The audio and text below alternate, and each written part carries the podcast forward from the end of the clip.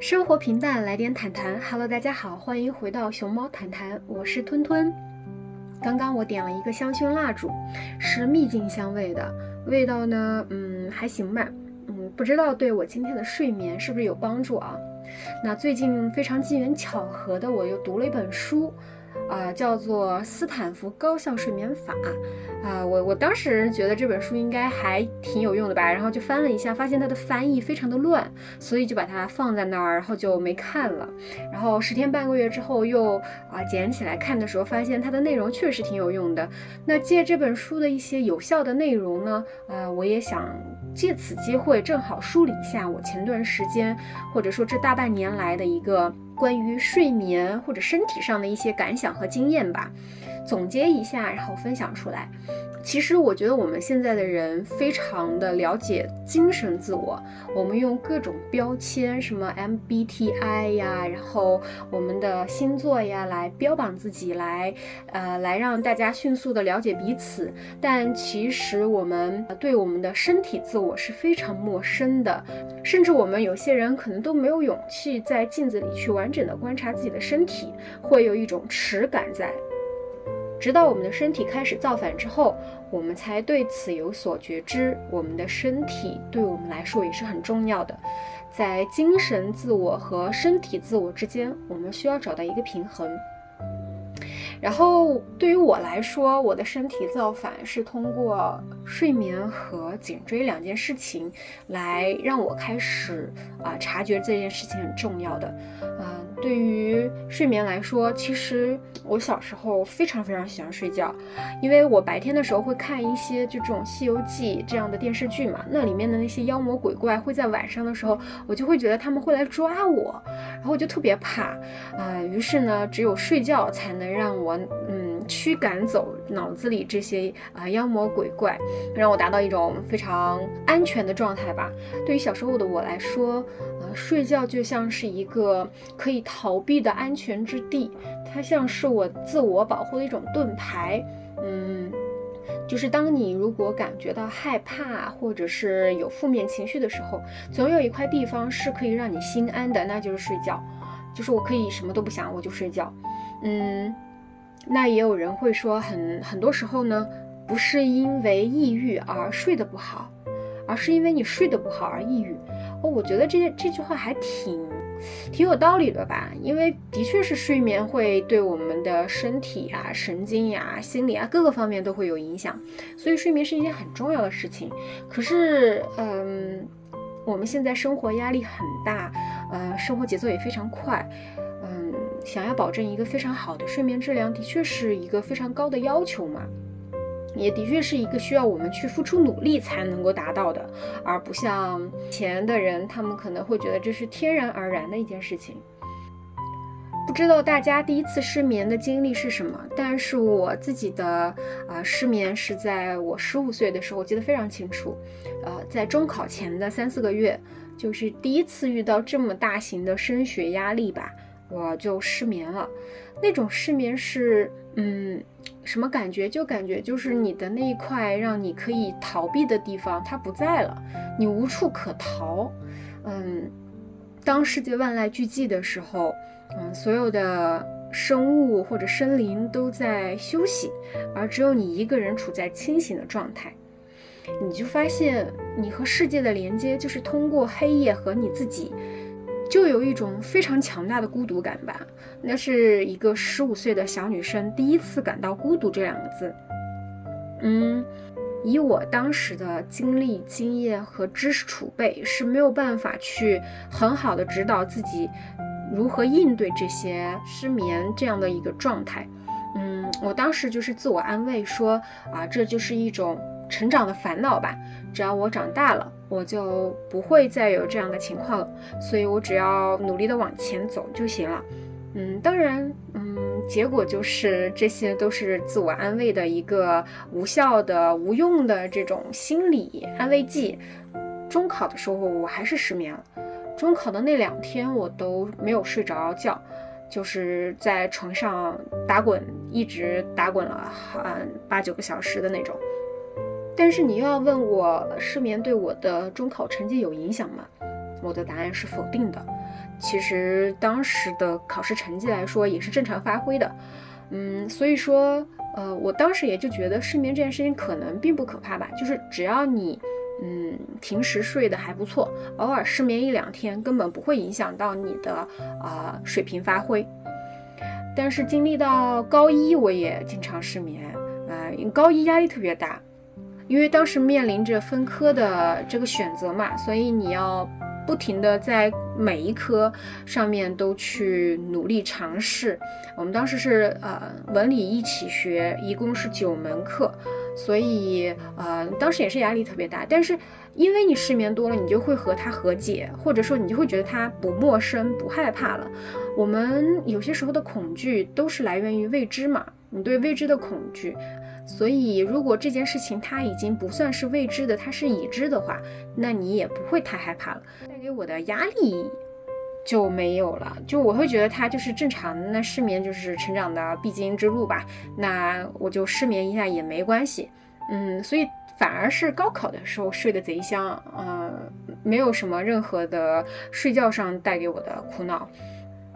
就小时候可能就是属于那种课业、学业、考试压力大而导致的失眠，长大之后，特别是风控之后，我应该大部分是嗯颈椎不好带来的这种睡眠质量不佳。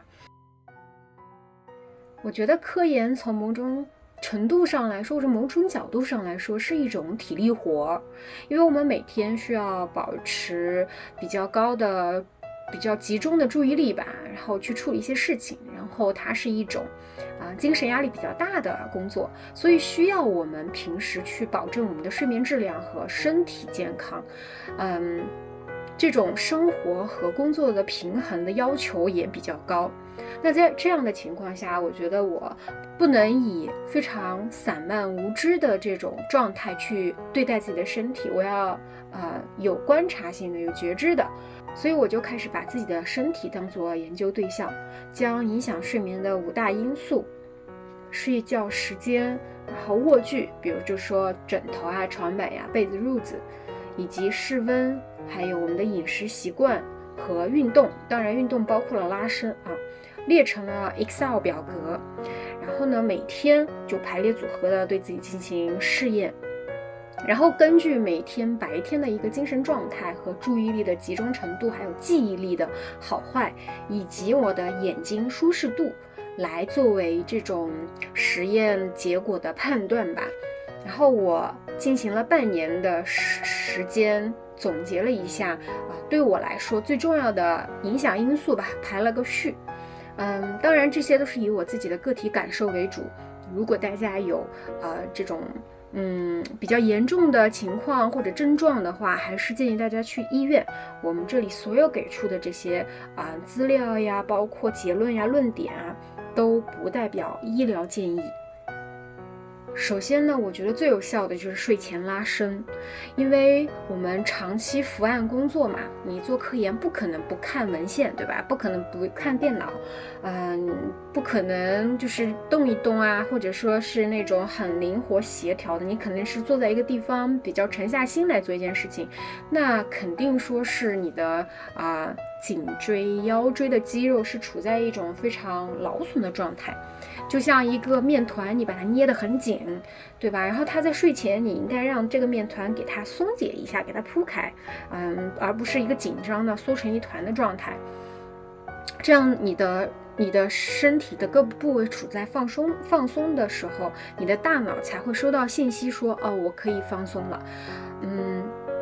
我记得我们的高中数学老师，他就是腰椎和颈椎特别不好。他给我们讲课的时候，时常是用手扶着腰的。嗯，反正讲半节课就得坐坐下来坐半节课。他每次学校开会的时候，他都得请假，因为他没有办法坐在那儿听领导讲两三个小时，他身体受不了。然后他在我们毕业的时候散伙饭上就告诉我们说，人生千万不要太努力了。嗯，我当时就觉得他为什么要这么说呢？就是不太理解。然后到现在，我我我挺理解的。他的意思应该就是生活和工作之间，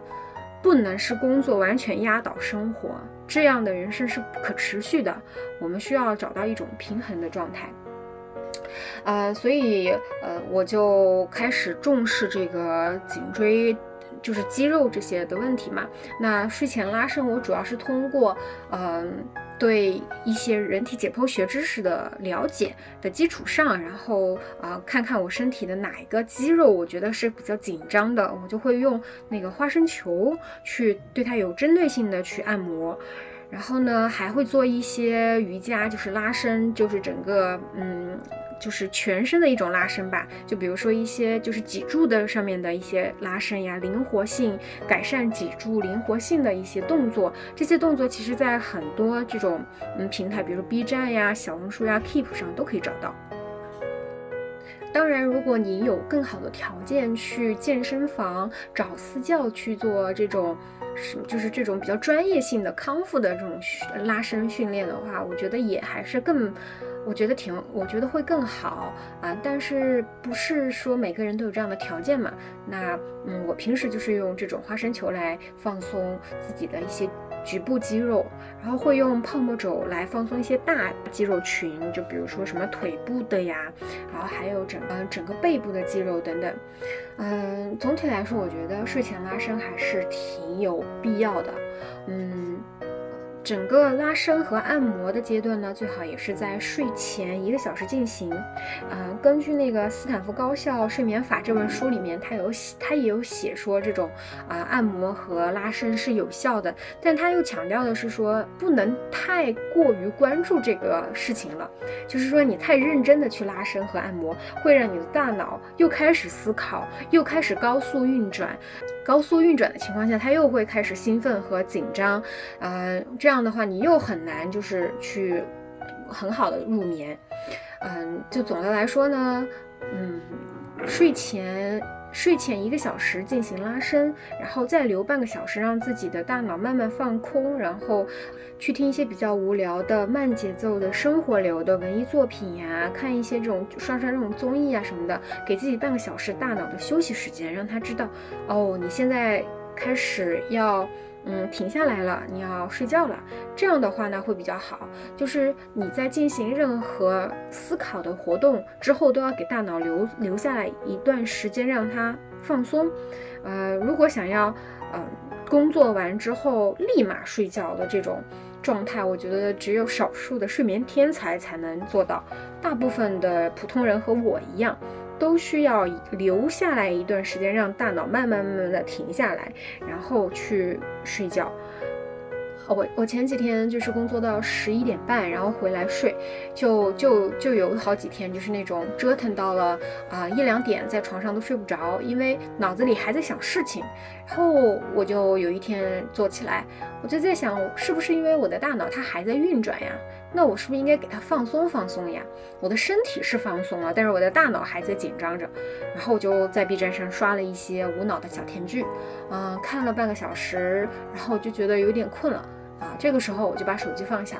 然后躺下，然后就睡着了。嗯，所以我就觉得。我们人可能就像一个正在行进的汽车一样，你要让它呃在高速的情况下立刻制动的话，其实会出问题的。要么就是它根本不可能实现，所以你要留足一段距离让它制动，让它慢慢慢慢的。刹车，然后就是停下来，呃，我觉得大脑也是一样的，所以说我们需要给自己留留一段时间去放松，就去啊听一些无聊的相声啊，单口相声呀，然后去啊看一些慢节奏的生活流的综艺呀之类的，等等等等，告诉大脑说，啊，你这个时候可以制动了，你可以慢慢停下来了，啊，就是这样的。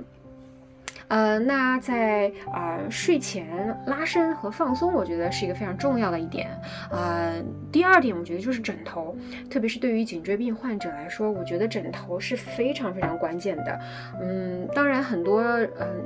人去医院，医生也会告诉他们，就是你已经是颈椎不好的人了，你的颈椎非常的娇气，你需要一些什么特殊特殊的枕头之类的。嗯，但是因为每个人他颈椎的状态是不一样的嘛，所以他需要什么样的枕头，其实需要自己根据自身的这种感受去嗯判断的，去购买的。然后我的建议就是，那么你要不多买几个，把它把你的娇气的颈椎看成一个花心的皇帝，对吧？它。可能某一段时间独宠某个枕头，但是也有可能他是雨露均沾的，你不知道他的脾气，但是你可以多给他提供一点，让他的枕头后宫，嗯，佳丽三千啊，对吧？然后这样的话呢，他可能他心情也会比较好，就是今天觉得这个枕头睡得不舒服，那我就换一个，因为有有些时候我们的颈椎已经肌肉处在一种。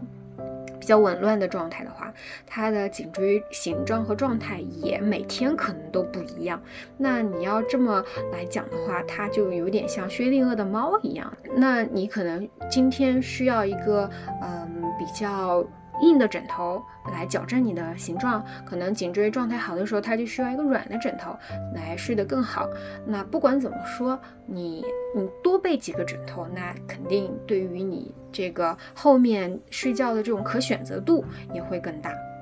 但是至于说这个枕头怎么选，然后包括要花多少钱这些事情，我觉得都是因人而异的啊。最合适你的不一定是最贵的，但是我们说，呃，投资枕头这件事情吧，它肯定会有一定的试错成本。那这个成本是可能你在找到你最合适的那个枕头之前的，嗯，必须要付出的一个代价吧。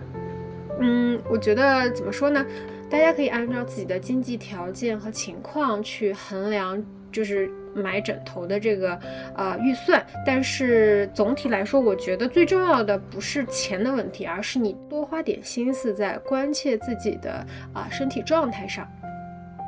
基本上睡前拉伸和睡前放松做得好。再加上选择的枕头合适的话，啊，基本你的入眠质量就已经保证了百分之六七十了。那么剩下的百分之三四十，就是靠一些呃额外的方式来给它补充上去。比如说，嗯，我们可以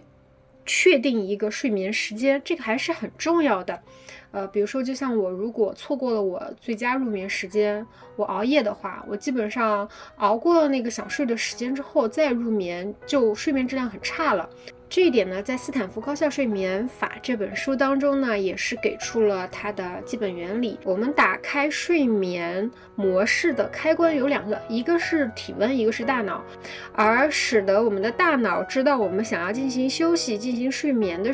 一个法则，就是单调法则，就是你每天固定一个时间，在同一时之间、同一张床、同样一个温度、同样一件睡衣，甚至都可以。然后在这样的相同的条件下，用这种身体的惯性去训练大脑，说就是我到这个时候我就该进行休息了。那你的这个车也可以，呃，发动机就可以，哎，就是休息就不用再进行继续运作了。呃，很多高级运动员在大型比赛前都是采用这样的方式来保证他们的睡眠质量的。那我觉得我们也可以采用同样的方法。应用在我们自己日常生活当中，而大脑的练就法则呢，就首先就是说我们要固定睡眠时间，而这个睡眠时间是这样的，不是说你错过了你最佳入眠时间之后，你再继续睡，比如说你平时睡觉时间是十一点半，然后你熬夜熬到了两点半再去睡，同样的十一点半到七点半这个八个小时，和你两点半到十点半这八个小时，对于你这个。平时作息是在前者这种状态下来说，他们的睡眠质量是不一样的。那如果你真的需要多点时间去完成工作的话，不如你还是十一点半睡觉，然后呢，你早早一点起床。比如说什么五六点起床，当然我知道这很难，但是我们从科学的角度来说，人在睡入睡后的一个半小时之内会进入到一个非常深度睡眠的状态，而这个深度睡眠的状态。会呃，身体会去分泌一些生长激素呀，一些这种生生理方面的激素，以及可以调控我们的免疫力。就是在第一个九十分钟内的深度睡眠是非常非常重要的。啊，对于一些青少年正在长身体、想要长身高的话，这个睡眠时间也是非常关键的。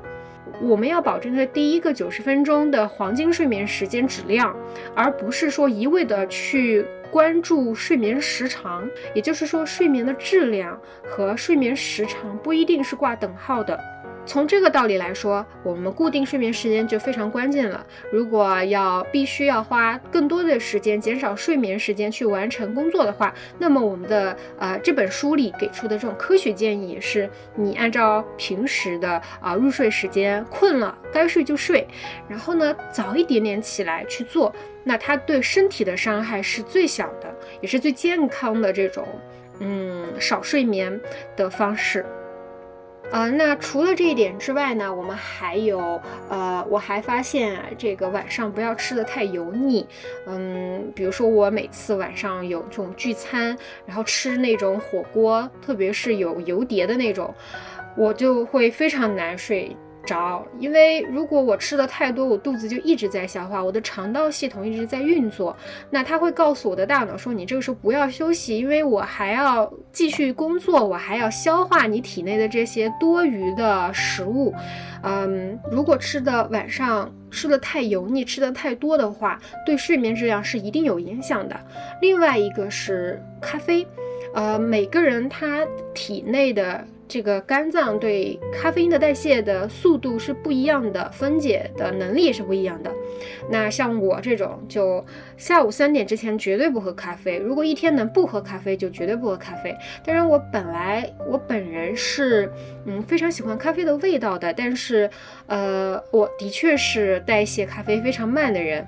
我只要一喝咖啡，绝对是三点半才能睡着。所以，我为了睡眠质量，我娇气的睡眠啊，为了我娇气的睡眠，我宁愿去拒绝一些，比如说社交需要而产生的这种聚餐，晚上聚餐啊，和嗯，比如说要去喝杯下午茶，喝杯下午茶里面有咖啡之类的，我我都会拒绝。嗯，当然，嗯，敢于拒绝这种没有必要的社交需求呢，是你勇敢做自己和爱自己的一个体现。也希望大家能够去敢于说不，你照顾自己身体的感受，其实是更为重要和必要的一个成长吧。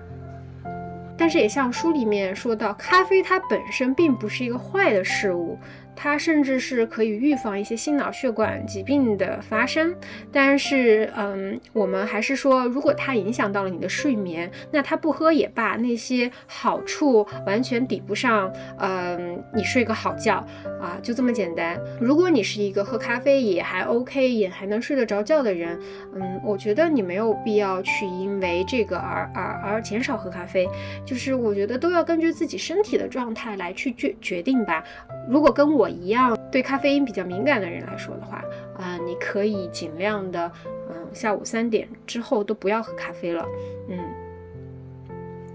当然我知道睡眠这件事情来说，有很多人为他做的努力就是睡前泡脚这件事情。我小时候就每天睡前都会泡脚，但这都是家里面给我带来的习惯。睡前泡脚，它对睡眠有好处的原理是什么？我也不知道，很多人可能也并不清楚。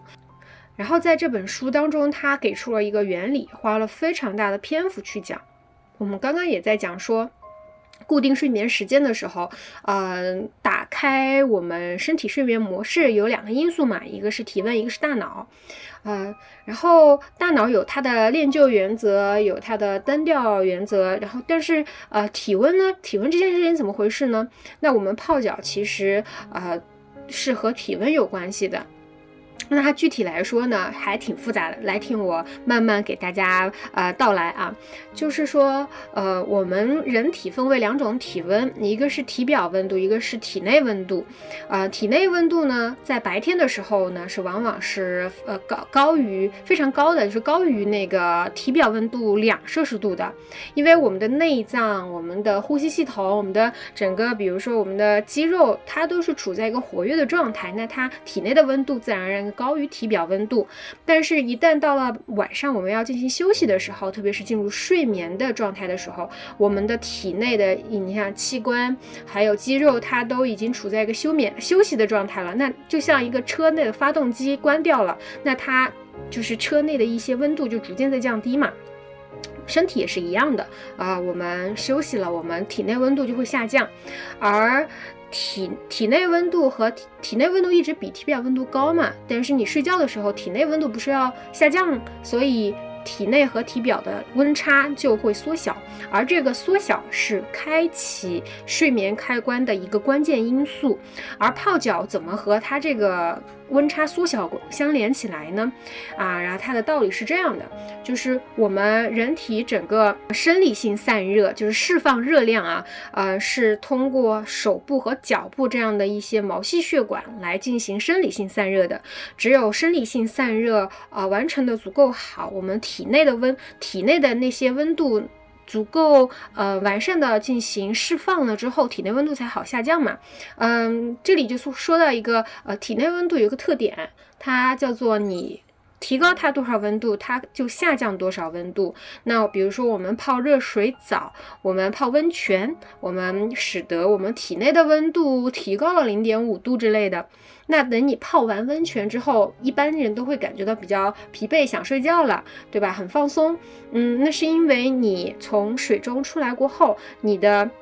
你在水里面的时候，使得体内温度提高零点五之后，在你出来之后，它就会下降。的更快，就是它会下降零点五度，它的波动会变大，也就是说，这个时候呢，你的体内温度下降的更快，比平时下降的更多，多零点五度啊。打个比方，多零点五度，那你本来体内和体内温度和体体表温度的温差是两摄氏度，但是这个时候它下降的更快，变成了一点五摄氏度。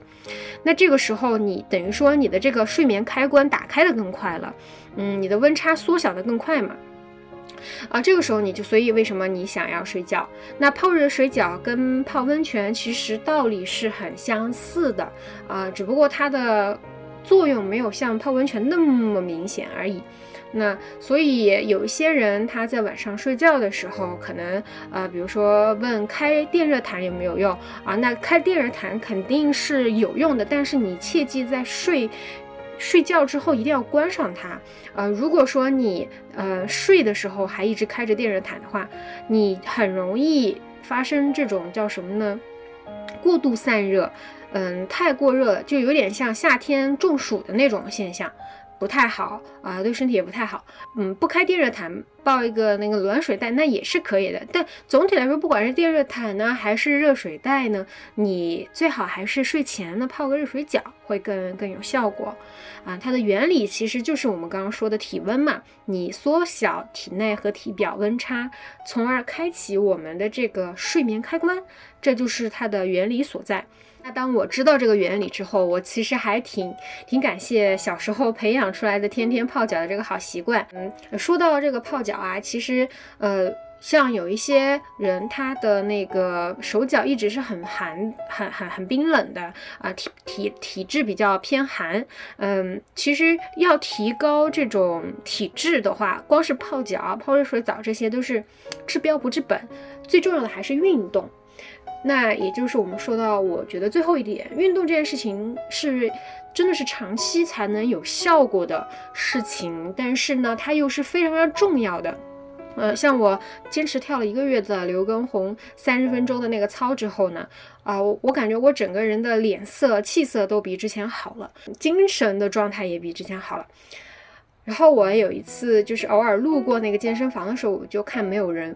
就去主动尝试的去拉了一下那个铁，就是练了一下背。我突然发现练背之后，我的整个颈椎都就感觉都通气儿了一样，就没有那么的酸，没有那么的就是嗯僵硬，很很神奇，很神奇啊！所以我觉得健身真的是很有必要的，有条件的话，一定要每天坚持运动啊！这个对于改变体质来说，才是真正的治。根的方式，多运动对于体质的改善是效果是绝对存在和明显的。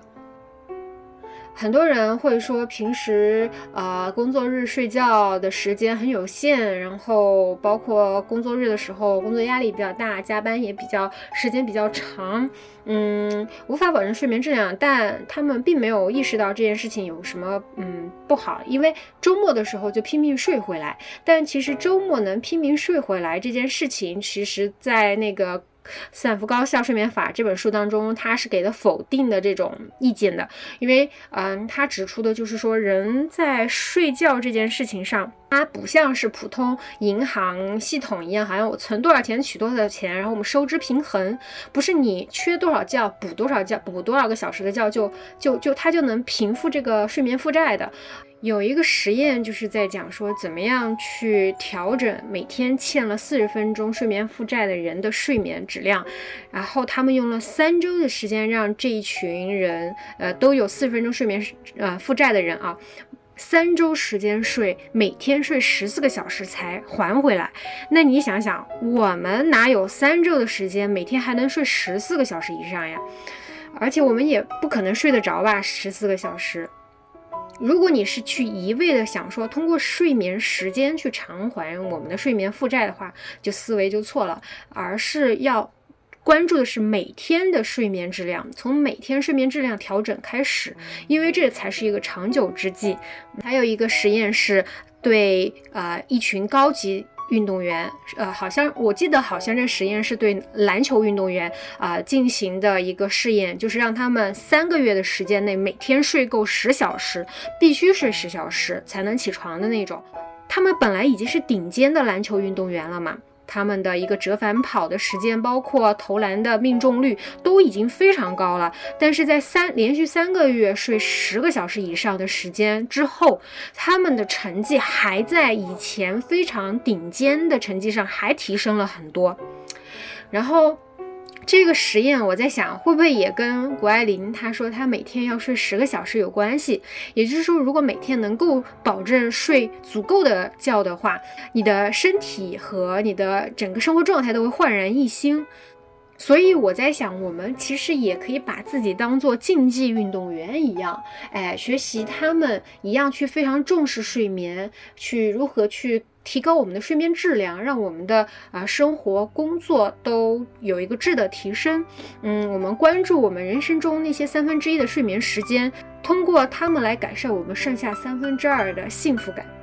只有睡得好，身体好，我们才能有精力玩得好，挣得多，走得更远。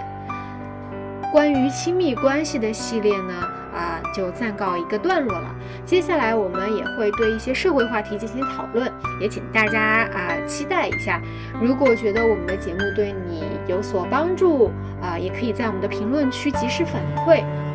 如果觉得这期节目还不错呢，也请大家多多转发，这对我们的成长来说是莫大的帮助。谢谢各位的支持，那我们下期节目再见吧。